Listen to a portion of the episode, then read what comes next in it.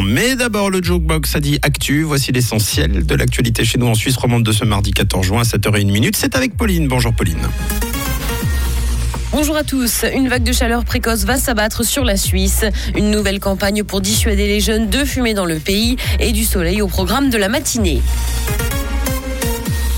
Météo, une vague de chaleur précoce va s'abattre sur la Suisse. Ce week-end déjà, le mercure a dépassé la barre des 30 degrés dans plusieurs endroits dans le pays. Et après une accalmie, le mercure va recommencer à grimper dans le courant de la semaine. Des températures avoisinant les 38 degrés sont même attendues en Valais samedi. Cette vague de chaleur venue d'Afrique du Nord va toucher toute l'Europe.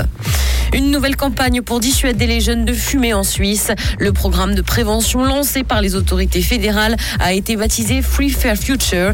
L'objectif, encourager les jeunes à mener une vie sans nicotine. Le Fonds de prévention du tabagisme veut notamment impliquer davantage les enfants et les jeunes dans la prévention. C'est ce qu'il a indiqué hier. Près d'un Suisse sur quatre âgés de 15 à 19 ans fument actuellement.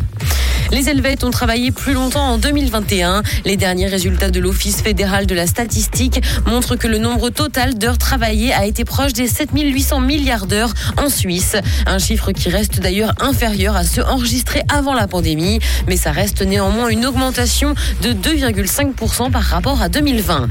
Dans l'actualité internationale, le certificat Covid de l'Union européenne va être prolongé d'un an. Le Parlement européen et les États membres se sont mis d'accord hier pour que le règlement du certificat destiné aux voyageurs au sein de l'UE soit valable jusqu'en juin 2023. Cet accord politique doit encore être formellement endossé par le Parlement européen et le Conseil de l'Union européenne pour une entrée en vigueur le 30 juin.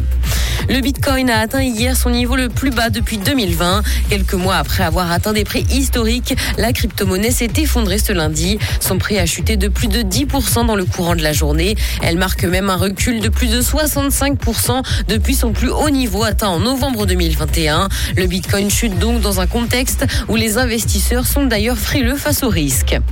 Carnet noir, le comédien Henri Garcin est décédé. Cet anti-héros de Truffaut a été le partenaire de Catherine Deneuve à l'écran mais également de Mireille Darc et Fanny Ardant. C'est sa fille qui a annoncé sa mort. Il était âgé de 94 ans. Il a publié ses mémoires il y a trois ans et sa rencontre avec Truffaut dans les années 60 avait marqué un tournant dans sa carrière.